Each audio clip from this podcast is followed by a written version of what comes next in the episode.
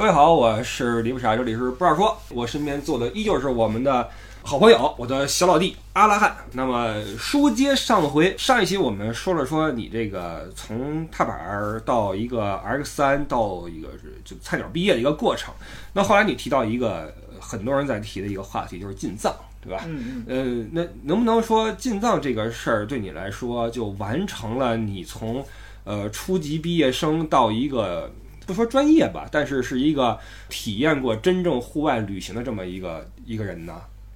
可以这么说。我是二一年，嗯一八年我从雪山下来，嗯二一年我是真正进藏。这三年里头，我也经过了在四川其他地方，包括甘肃、青海骑行，基本都已经我想去的地方都去完了。啊，也就是说，实际上你是把进藏留在最后了，是当做一个大戏去完成。对，因为我是当时一是觉得没准备好，嗯我一直觉得没准备好，然后一一是骑行的技术方面，主要是第一次太坎坷了。有点太过于印象深刻了。对，总觉得出去那么长的旅程，会不会再给我带来精神什么挫折，是吧？然后我就想继续再准备一下，嗯然后当然也是为了就是说锻炼自己的摄影啊，包括很多东西的一些技术，啊，想去看多看点风景。在这期间，你在进藏前和那次加金山之后都去了哪些地方呢？我因为我是兰州人嘛，啊，然后像我们兰州那边有一个西北大环线、小环线，它那边很美，就是从兰州出发去西宁，然后绕青海湖，然后再走那边下来，什么艾肯泉呀、三幺五公路，然后回来这么一圈儿。就很美，你会经过达坂山，你会经过看到祁连山山脉。祁连山脉和咱们四川这边的这个雪山不一样，咱们这边是偏向直立挺拔，突然那种很很很冷峻的那种山形嘛。嗯因为它是横属于横断山脉，我们那边祁祁连山脉它是那种连绵的那种，嗯之后你就能看到雪山，然后那种雪山是很震撼的，嗯。是大景。咱们这边可能偏向是震撼的那种小景。那实际上在这几年之间，你也是通过这种不间断的旅行积攒了很多经验，对吧？对，呃，说到这个，其实是修车知识。这点挺重要的，嗯因为我发现，在我有限的几次出去带自驾的经验那经历中啊，嗯总会接触到这种东西。你看那次你跟我去玩的话，你也带了不少玩意儿，对那个什么给胎，不胎压的。对的嗯包括后来我发现有那么一个就是给车打火的那么一个东嗯，西对，就啊是。应急充电宝。我这次车就没火 没电了，你知道吗？特别尴尬。我的车停在建水，大家去玩了，我在车里边录音。我录音的时候呢，没有把那火全部熄掉，嗯，我觉得应该没什么事儿，但就这么快的时间之内就把这个电耗光了，都打不着了。我还说大家出发，然后我一摁摁不着了，我说你们先走吧，我要先等那个救援。当时我就在想，有这么个玩意儿就好了，对吧？对，有。我当时那个东西我一直都是随身带的，哦然后我后面在西藏的时候还把我也救了一次，对但是它有时候像好的充电宝可能能打个三三次左右，嗯。然后一般的也就一次，然后它看你的这这这个电压的情况，还有嗯。电池的容量，嗯，但是真的是属于户外救命的一个状态。呃，是的，是的，是的，我觉得以后我也得学学这知识啊，真的是很有用。不过话说回来，以后呢，其实专业的事儿交给专业的人去做啊。以后我们的这个路线，我是想让你去带着去玩儿去，因为你都很熟悉了。是，呃，带这些路线真的做路书是一个非常呃复杂的事儿，你要找好哪儿能加油，哪儿歇脚，然后哪天走多少公里合适什么的，都是要有一些实战经验才才好，对吧？对所以你的这个经验我我觉得特别宝贵啊。包括很多人在问我啊，为什么不走那个新疆那边儿什么的？我心想这个，这这，我都说这个太远了，太远了。实际上路书太复杂，你知道吗？对，太复杂了。好吧，那说回来，呃，这几年经历过之后，那这个进藏这个事儿，是不是呃在你心中一直是一个终极目标呢？不是我的终极目标。嗯，那等会儿你现在还有终极目标没完成是吧？对，是什么？终极目标有点太过于伟大了，啊，环球还是怎么着对，就？是环球。啊啊但是不是说真正意义上的环球，而是说从中国骑车去冰岛，我的终极目的地。因为我很喜欢挪威、瑞典、芬兰、丹麦那些呃北欧对，然后但是加上一个冰岛，我很喜欢这个地方，所以说我想骑车从中国东北边出去，然后走俄罗斯贝加尔湖，一直沿着那边过去，啊走西欧，然后再走北欧过去。你这得办不少签对，证。那那是个梦想，那我现在也就想想而已。但是但是这个事儿你是想骑摩托车完成是吗？对，骑也就是说你对骑行还是有这种。骑行的时候，因为和开车不一样的一点就是，你开车的时候你是看着窗外，嗯然后也就是其实在一个相当于一个封闭的空间里头，然后你感受不到很多的东西和信息。嗯但是你骑车上之后，你经过的不同的路嗯面，砂石路面、铺装路面，或者雪地，或者是水路，然后它给你的反馈是不一样的。然后包括你经过这一段路上的时候，它这块的气息，嗯像我有时候经过邛崃的时候，我就能闻到醋厂的味道。呃或者 经过什么山间林野的时候，你会感到草木花香，嗯这是完全不一样的。包括你看到的东西，你在车窗里、汽车里里头看到的就这么一个车窗里的东西，嗯然后你还不能总看，嗯然后你一看的话会很危险。但是骑摩托车的时候，基本人车合一了，你可嗯以随便稍微有那么比汽车多点的时间，你去看看这个世界，看看周周边的自然。摩托车的驾驭感会比汽车要好很多，是的对吧？你可以随便这么一一打轮儿就可以去一个汽车去不了的地方。对，不过我有个想法啊，就是在你完成这个终极目标的时候呢，我弄辆汽车，我在你后边跟着，咱俩一起来走这条路，拉点赞助，对吧？嗯嗯什么士力架呀，什么自热火锅啊，咱拉一车充电宝对对，就充电宝，咱就一路开过去，对吧？弄点什么短视频什么的，我觉得这事儿有戏啊，这这这一一一起合计喝一，下觉得梦想有望了。对对，一起合计着合计着啊。嗯好，那说回来，呃，进藏这个事儿啊，呃，我们上一期有说过，就是很多人对这个事儿有一个自己的憧憬和目标。你为了进藏这个事儿筹划了几年，那是怎样的一个时刻让你觉得哥们儿现在已经成熟了，可以走了？当时是这样的，我是从一二年毕业的时候，因为之前不是一直在大学里头天天看贴吧嘛，啊，说第二年咱毕业了去，当时没去得了。首先是我当时是只有一个踏板 我骑踏板儿过去太痛苦了。啊呃当时也没有觉得有那种能耐，所以还是决定等等。然后这么一晃，时间九年过去了，九年过去了，我自己的摄影技术加上我骑行的公里数越来越多的时候，我始终也没有等到哥们儿跟我说咱们走吧，去西藏没有。啊啊！他们说我今天哎呀工作问题，我要家庭问题，啊现实问题对我们始终人凑不了。是是是，对，我们可以以，大家都约定可以骑车去，但是总有开车去的，然后但是没有不想去开车，也不想坐火车和飞机，就想骑车去，嗯所以这个时间卡的很难，最后就没走得了。直到二一年的六月二号的时候，嗯我突然从凌晨四点钟从睡梦中醒来，然后我说不能再这样的了，我要走了，我该出发了。嗯，我当天把所有的装备全部收拾，就是一个一个呼唤的声音，对，就是那种你要出发了，就类似于那种，然后我就走就出发了，然后真正的意义上从兰州到成都，成都到拉萨，拉萨回西宁，西宁再回兰州，一共五千五百公里。OK，用了多少天我当时没赶时间，所以用了二十三天的时间。？OK，这一趟下来，你觉得中间最难忘的是风景啊，还是路上的这种各种的事情啊，还是什么东西？我本身这趟行程，我准备的最重点就是南迦巴瓦，因为我特别喜欢雪山嘛。因啊为一八年那会儿，雪山加星空，就对我人生的心灵上造成了一种不可磨灭的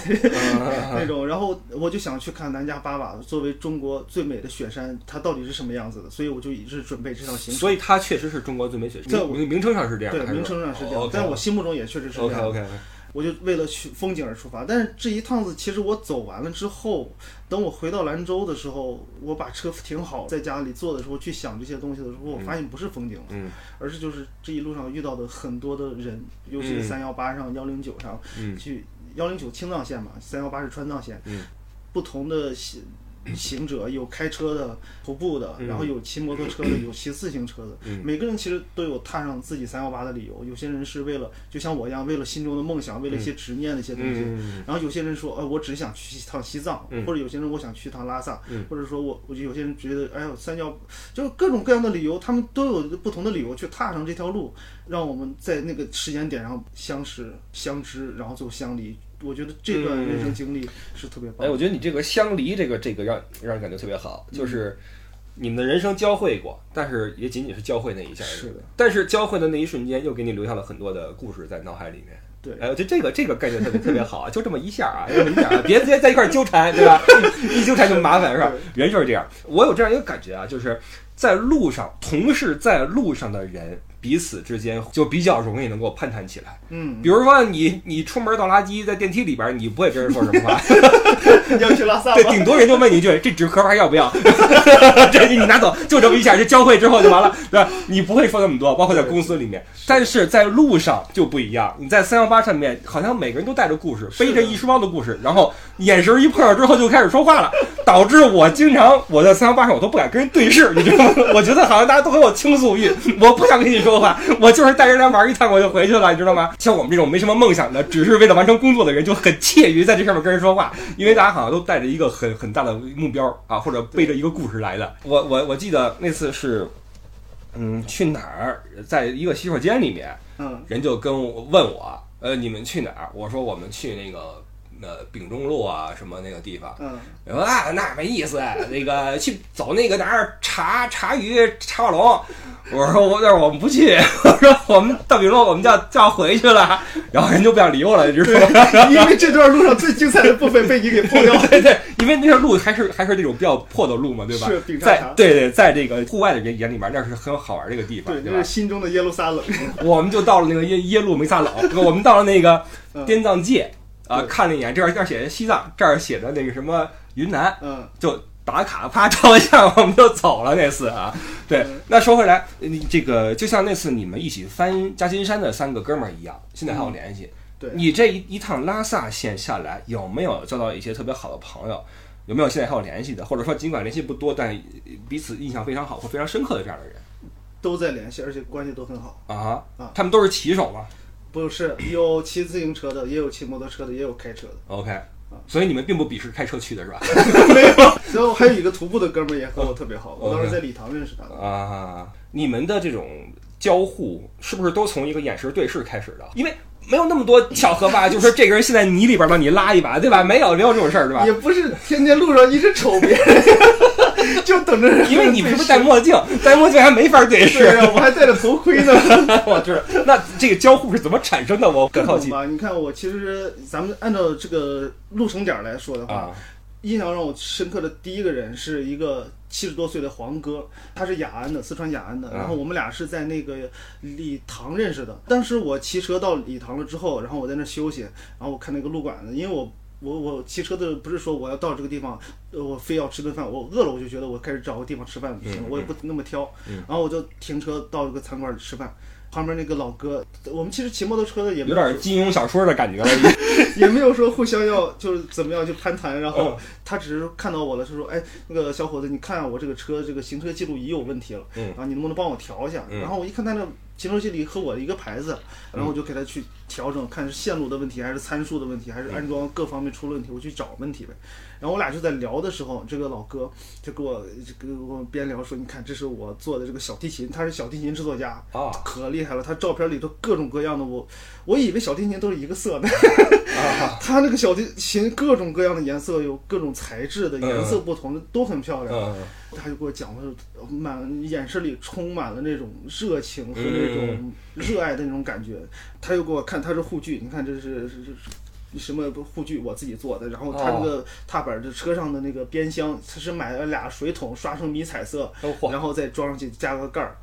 哇，真的可厉害了！他就跟我在这讲的时候，我就觉得哇，这个七十岁老哥这么厉害，就是他让我感受到了不是那个年龄段该说的一些话，他嗯就像跟我差不多的年纪里，嗯嗯然后我们俩是聊的，就像咱们这样聊得很开心，嗯然后他就说他要从。这个新藏线，哦，对，走西藏，到了拉萨之后再走新藏线，走那个二幺九去乌鲁木齐，嗯从乌鲁木齐再绕半个中国，然后再回雅安。我们俩就这么聊着了，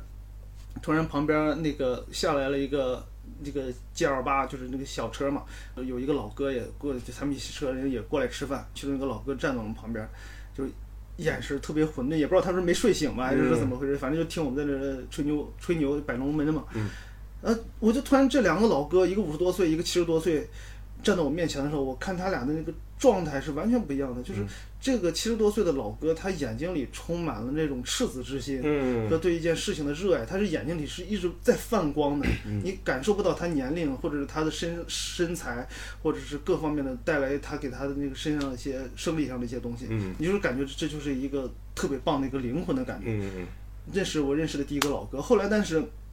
挺可惜的是，我后来我到了阿萨之后，我再问他到哪儿了，他说他因为骑车下一个马路牙子的时候，因为车有点高了，加上年岁数也大了，没操控好，然后车倒了，把他大腿给拉伤了。他后来不得不把车和他一块儿就坐车再回到雅安去休养，就挺可惜的，就没有完成他下面的行程。和这个老哥接触完了之后，我在骑行到快到礼堂的时候。我有段路特别美，因为它是礼堂叫做天空之城嘛，它两边都是那种瓦大草原，然后那那种反正就很美，然后我就在准备飞无人机拍一些素材。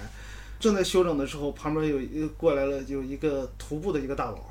我们俩就认识了。我他我给他了一个红牛，然后他就说他也喜欢摩托车，我们俩就聊。他是八六年的，嗯在深圳觉得，哎，我不想再这样子生活了，我要辞职，他就毅然决然的辞职，就是出发了，出发了。可能跟你一样，就一个声音，你是不能再这样活下去了。嗯，然后他就从成都走到礼堂这边儿，因为我当时车上只剩两个红牛，我也没有什么水了，嗯。我就给他了一罐儿，然后我俩还喝着聊着，然后他就说他家里有很多姐妹，他就是唯一现在还没有结婚，他就觉得没有对这方面有什么想法，嗯他就觉得自由才是人生中嗯。更重要。虽然爱情诚可贵，但是自由价更高嘛。嗯。他就觉得我去追寻我心中的乌托邦，嗯，然后我就强扭着把他那个拉上，因为其实徒步还是更愿意自己走，但是我们当时时间已经晚了。啊，马上天空要下雨了，我就说你咱就坐上走吧，也没人知道你这会儿没人徒步，我也不跟人说。对，我也不跟人说，虽然我拍下来了。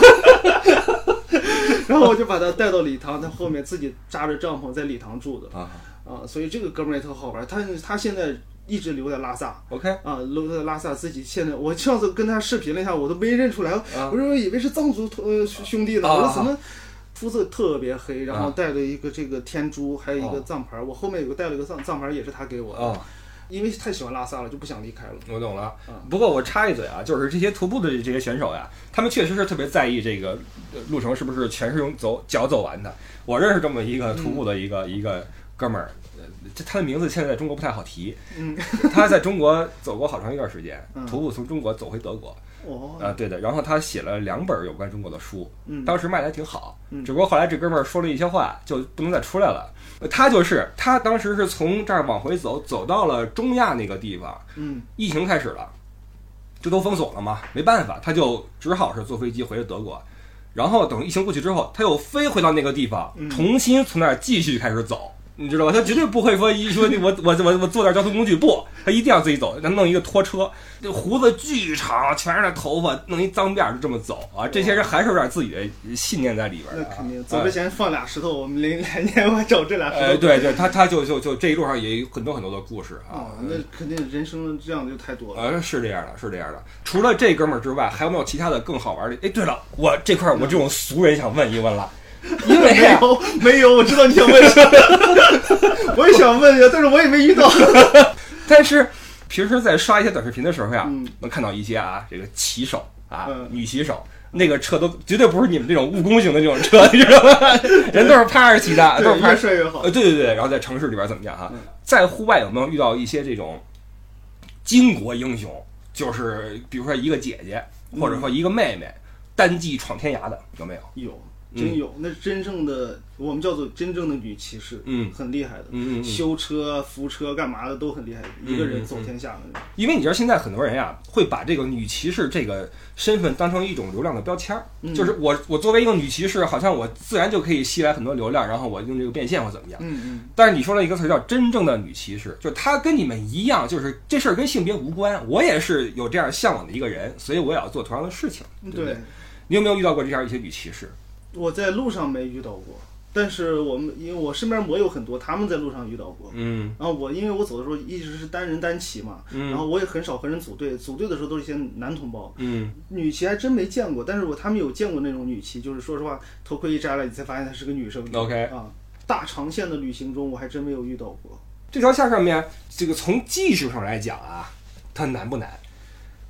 不难，其实真正的和我真正去想象的，或者我当年在贴吧里看到的三幺八，完全是两条路。是不是因为基建起来了之后，很多路被修好了呀是啊，？OK，就是修的太平整了。我唯嗯一遇到过不平整的路，就是在过了巴塘那边那一段，就是川藏线那个有不是有个老的川藏桥嘛？嗯就是四川和西藏的交界处有一个老桥，然后很多的徒步的、骑行的、自驾的，然后骑摩托车的，大家都会在那儿喷漆、写字儿，我的哦到此一游、拉萨什么之类的。那个桥上全都是标语，嗯老一座老桥。后来我去那儿的时候已经被拆掉了，嗯现在是直接的新的一个大桥。我一直还想在那块儿打个卡，都没有。就就那一段烂路，然后而且是因为已经成为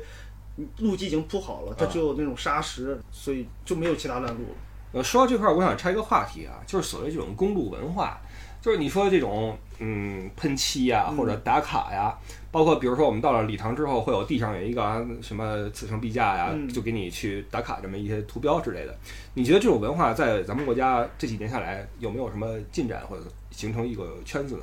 有还是有，嗯像就是像刚才你说的那个“此生必驾三幺八”，嗯这就是其实一个特别棒的一个口号，嗯让很多人就觉得我这辈子，他就是嗯言如此意嘛，然后嗯带领心中人，很多人确实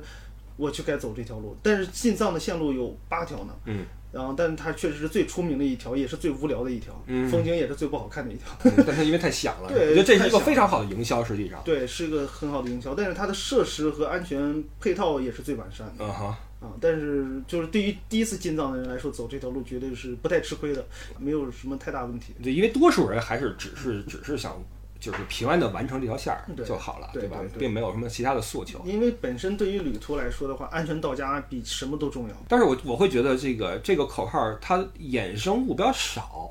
你比如说，嗯，比如说咖啡骑士啊，嗯，对。就是就是就是老老美那帮骑着那种哈雷什么的？对的，每到一个地儿喝个咖啡，然后继续骑，有这么一个环线什么的。对于我们这种，就是他们看我们就觉得我们有病啊，那帮人群体看我们就觉得一天风餐露宿，然后那个是风中风雨骑行的这种，觉得我们有病。我们看他们一天穿的板正，喝咖啡，我们受不了。两个群体之间都是不同的文化，不同的理解对。对，我觉得也挺好。我要是喜欢那个圈儿，我也是在那个圈儿。呃，我懂，我懂，我懂。艾迪这时候正在打喷嚏呢，艾迪每天这样看完看完弄着表，喝着咖啡要走了，是吧？骑小车，好吧。好，从说回到技术这个路线啊，你那次走的是三幺八还是走的是什么？走的三幺八，嗯然后川藏南线，然后走的那个幺零九青藏线出去的，全程上都比较的顺畅了，实际上，对吧？都很顺畅。唯一不顺畅的一点儿就是我当时走到那个哪儿，那个那个林芝的时候，不是看完那个南迦巴瓦，我在回来去羊湖的路上的时候，我骑车到湖边上了。我当时到湖边上，我才反应过来，这是个软滩，我的车就陷到那儿了。啊，陷到那儿那会儿又没人，嗯因为那条路我是从地图上高德搜都扩大到最大，然后我看条小路在湖边上，哎，我觉得这条路不错，嗯。然后我走的这条路，所以我就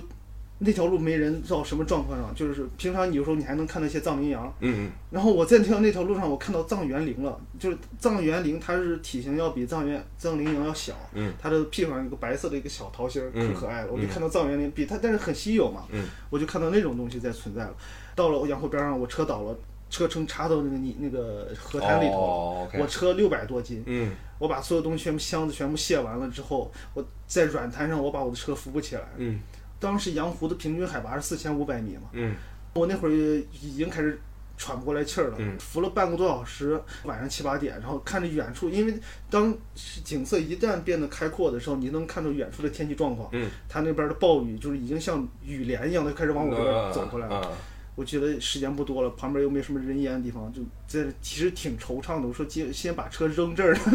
还是还是去去去在这住，我也没带录音装备，我是想该怎么办。然后正好有牧民，最后一个牧民，他那个时候就过去的时候把我帮我把车扶起来了。我当时身上还剩一包烟，我还给他了。啊，他也不知道我说什么，我也不知道他说什么。哦，他都不说普通话的，对他不说普通话，啊他然后我也不懂藏语啊，然后啊但是我们通过手势交流，大家都明白，嗯、所以我非常也感谢那个人。然后扶起来了之后，赶快把这个车下面垫了一块石头，让车身再不会插下啊，去，是是是，然后就这样子把车推到外面，推到外面就像你刚才的情况发生了，嗯车没电了啊，OK 啊，没电了之后还好有应急电源啊，赶快把点火点上，就是箱子装上，一路凌晨一点钟骑到拉萨的。OK，又骑了一百三十五公里的夜路，又是一个人都没有。我这个车灯其实当时装的是蛮亮的，嗯然后在城市里头我一般都不开，嗯因为开的时候对面的司机也包括行人对我意见还是蛮大的。嗯但是我在山区里头，我把这个车灯全部打开的时候，还是照亮不了道路，因为深深山的那个它夜色会把你的灯光全部吞噬掉。嗯，OK。不过这个事儿给我一个感觉，就是实际上，嗯，自驾也好，或者骑行也好，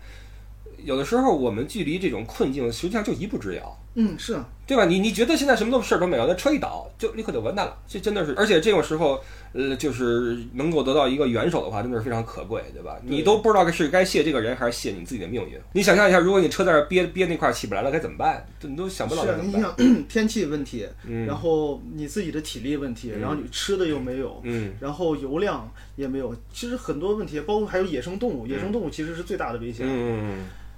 你就不好说，这种东西都不好说。所以这个可能就是车队的重要性，对吧？对就是大家可以一起来这个帮助一下。是，那你有没有会觉得啊，那个我以前那一次进夹金山那么的苦涩，这次准备了这么久，哎，有点无聊，就完成了，有这种感觉吗？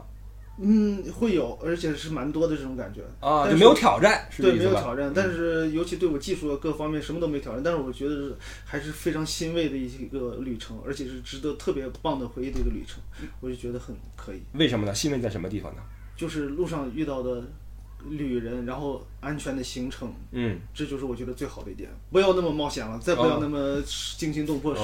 生死隔绝的，我觉得那种是人生中有一次就够了，啊但是再不要在我的人生中体现了，我受不了。哎，其实我有一点觉得挺遗憾的啊，就是当你在做这些事儿的时候呢，短视频还不是那么兴起，对，没怎么做短视频，对吧？啊。在这儿说一下你的视频号吧，你或者你的那个抖音号吧。我的抖音号其实也当时就是因为那段时间叫阿拉汉信仰星空嘛，嗯。因为我很喜欢星空，嗯所以我注册了一个去，当时纯粹是为了纪念一下我这个骑行的一个过程。嗯然后，但是后来我骑行完，我发了一些东西的时候，我当时抖音号才一百多号人，然后，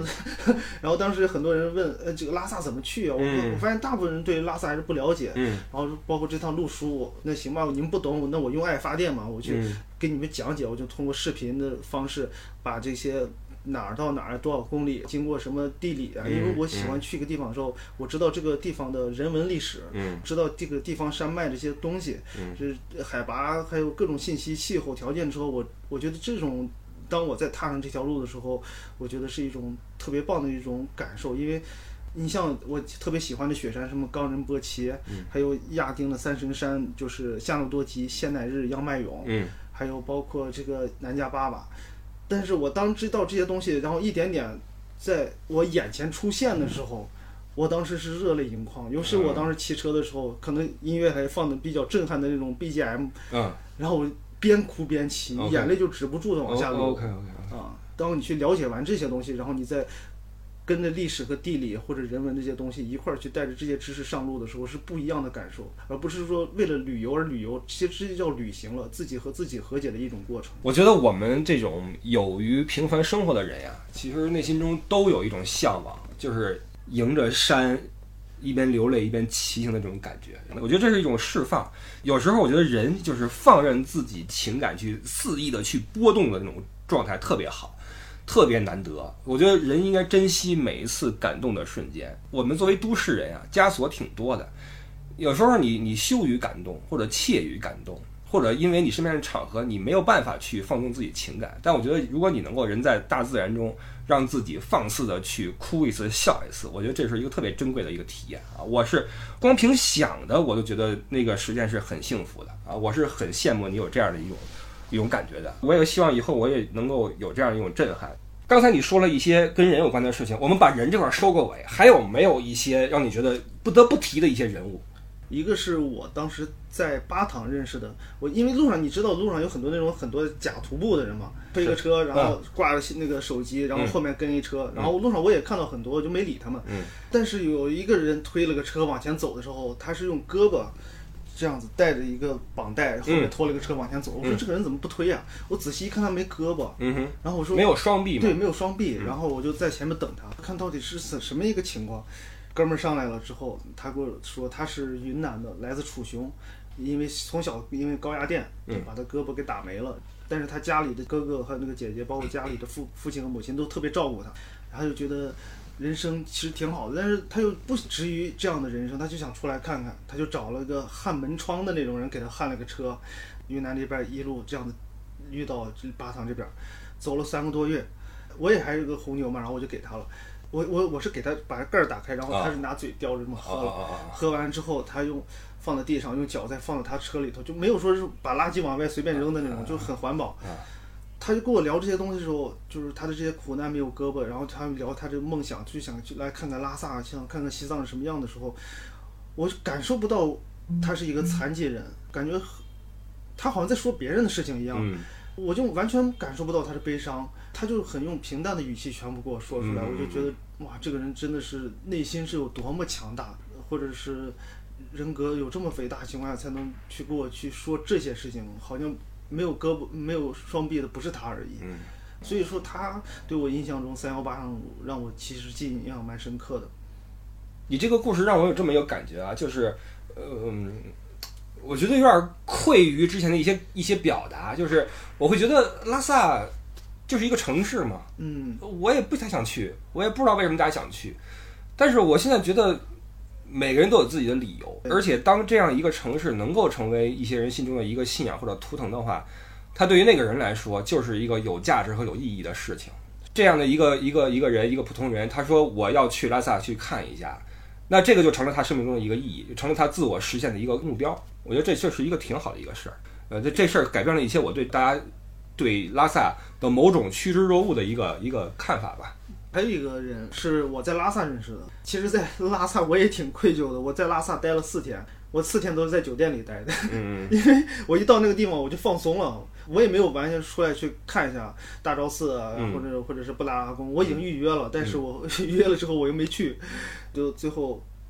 出来吃饭，吃饭的时候碰到这个朋友，然后他是陕 A 的牌子，我一看嗯西安的，嗯我我问他，我说你是呃骑车来摩旅的嘛？因为他是个是街车，跟我的不太一样，就像好像在城市里骑行的，你说刚才说的这种车，啊，又没什么背包。我说这个人是你常住在这边的嘛？因为不像我们大包小包的。他说不是，他是来摩旅的。我说摩旅，那你的行李？他说就背了一个包就过来了。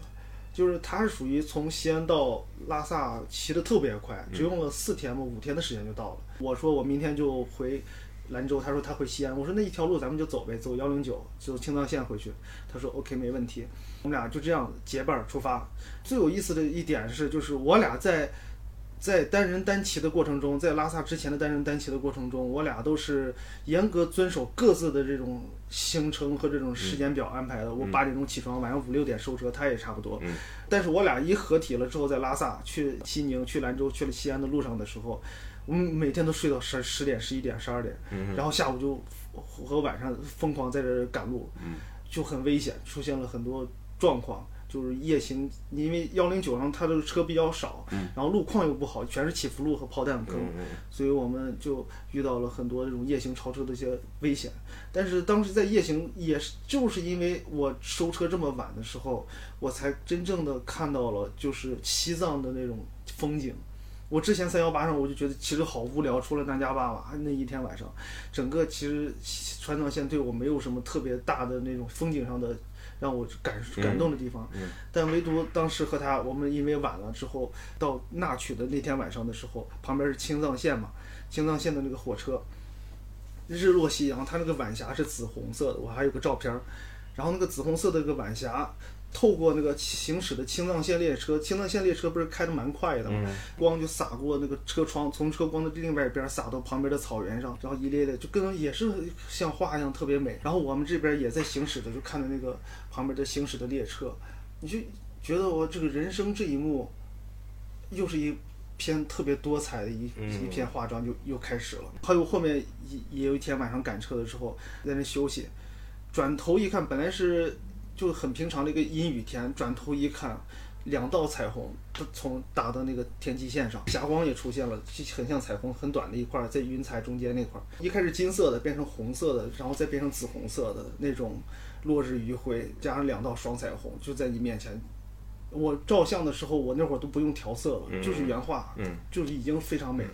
不过我却对另外一个事儿比较感兴趣，嗯就为什么你们两个人在一起之后就开始睡懒觉了？因为放松了吧，整个青藏线的海拔要比川藏线更高，它嗯平均海拔是四千五了，就一直在犯困，骑车也犯困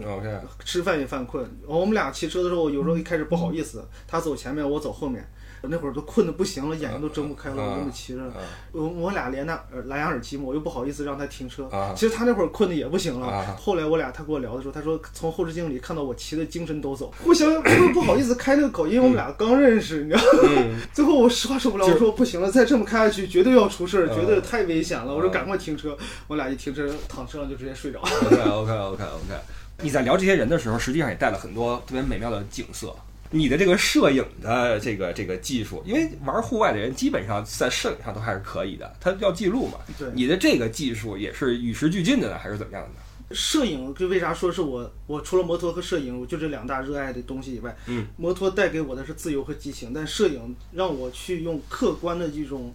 摄影眼或者是一种更加平常的心态去看待这个世界，用平常的很多东西，我能发现它的美，不管是人还是事物，我总能看到他们别具一格的一些状态。嗯，嗯这是我就说，作为一个摄影爱好者，去能愿意去记录这个世界，去发现这个世界的东西，你会去慢慢去容纳这个世界，所以我觉得这点就特别好。你的这个照片其实我看过，我觉得效果是非常非常好的。所以以后出去玩的时候，我也希望你能够帮我们多出点好片儿，那没问题实在是太好看了。哎，这一路上面，你觉得最出片儿的点或者地带是哪儿呢？你说西藏这一趟啊最出片儿的，就是还是青藏线上。啊，所以反而不是三幺八这边儿。对，三幺八出不了什么东西，除了南迦巴瓦。我对于我个人来说，只有南迦巴瓦最美。然后其实就是拍一些人文的东西会在拉萨，其他大景上，我觉得青藏线其实是更美的。这样，我们这些话题呢，留在后一期再聊。包括你的名字“阿拉汉信仰星空”，你跟星空之间一定有点什么连连接啊，这种故事，包括你一些其他的一些感悟哈，还没有跟你去仔细的去聊，我们就留在下期吧。感谢阿拉汉与我们的分享，我们就下期见，拜拜。